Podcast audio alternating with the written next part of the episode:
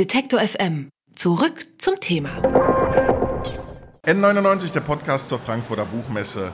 Detektor FM, wir senden live von der The Arts Plus auf der Frankfurter Buchmesse und bei mir ist jetzt Sebastian Lehmann. Hallo. Hallo. Du hast ein Buch geschrieben, das heißt Parallelleben. Genau. Worum geht's? Das Problem ist immer, dass man das gar nicht so einfach erklären kann. Ne? Aber ich, ich sage, es ist so eine Art Dreiecksgeschichte ähm, zwischen einer Hauptfigur, Paul heißt sie, die sich nicht entscheiden möchte zwischen zwei äh, verschiedenen Leben und dann äh, praktisch diese zwei Leben nebeneinander herführt und denkt, dass das würde funktionieren, dass sich die zwei parallelen Leben eben nicht schneiden. Äh, und, und das funktioniert dann doch nicht ganz so gut, wie er sich das vorgestellt hat. Konkret ist er, er arbeitet im Wissenschaftsbetrieb. Genau, er ist Literaturwissenschaftler. Und hat dann aber davon die Schnauze voll. Naja, die Schnauze voll ist zu viel gesagt. Also es, äh, er, er, mag einfach keine Bücher mehr lesen und er schreibt auch nicht mehr an seiner Dis. Er hat 400 Seiten geschrieben über Liebe in, in der deutschsprachigen Nachkriegsliteratur und ähm, kommt gar nicht mehr voran und kann damit, also kommt nicht mehr weiter. Und es ist alles so ein bisschen, er ist so ein bisschen träge und, und schafft es nicht da, sich rauszuziehen. Kannst du dich mit deiner Figur anfreunden auf diese Art, dass man irgendwann keine Lust mehr hat zu lesen, keine Lust mehr hat? Also ist es, ist es eher die Lust, die man verliert an diesem wissenschaftlichen Lesen, an diesem professionellen Lesen?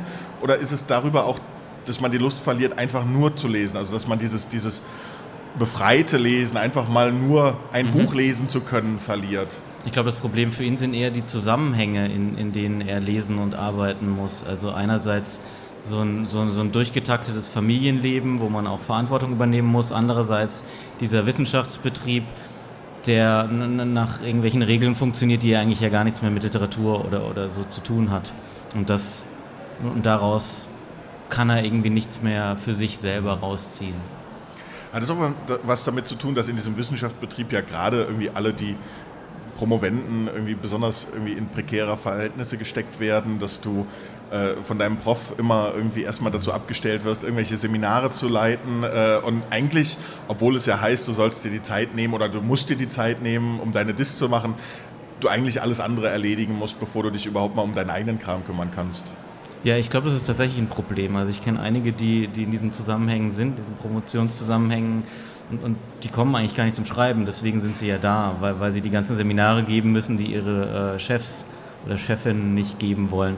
Äh, er, also Paul Färber, hat eigentlich einen ganz witzigen Chef, einen sehr autoritären, aber gleichzeitig auch ähm, einen der alten Schule, der große Reden schwingt und äh, starke Meinungen hat, ähm, mit dem er sich eigentlich sehr gut versteht. Er ist, also die beiden sind sozusagen noch so, so das Zentrum von seiner Welt und, und das funktioniert auch noch so ein bisschen. Deswegen ist es für ihn, glaube ich, nicht ganz so schlimm.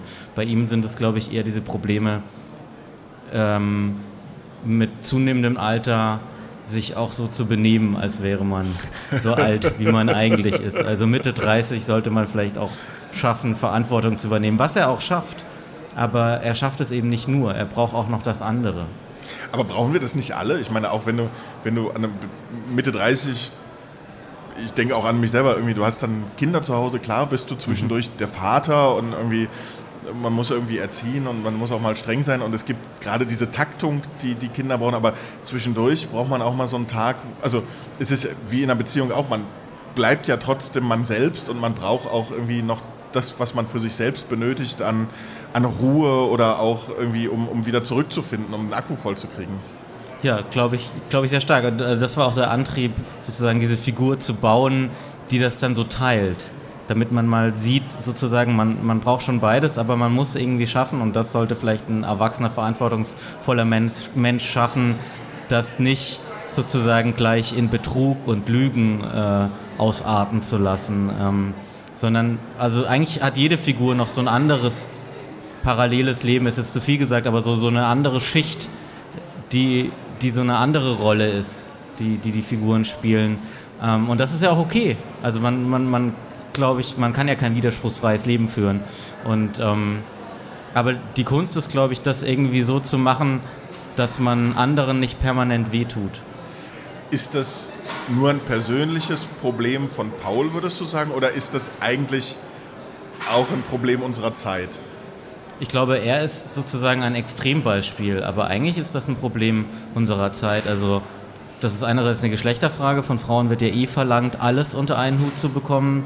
Ähm, das ist aber, glaube ich, bei allen so, auch bei Männern, dass, dass man ja einerseits nicht, also man darf ja nicht irgendwie so langweilig zu Hause sitzen die ganze Zeit, man muss auch noch mit 45 auf die Partys gehen. Andererseits muss man ja aber auch Kinder kriegen und man braucht einen Job und man muss Geld verdienen und, die, und ähm, alles ist prekärer geworden, du hast es schon angesprochen. Und ähm, das irgendwie alles zu schaffen, ist, glaube ich, gar nicht so einfach.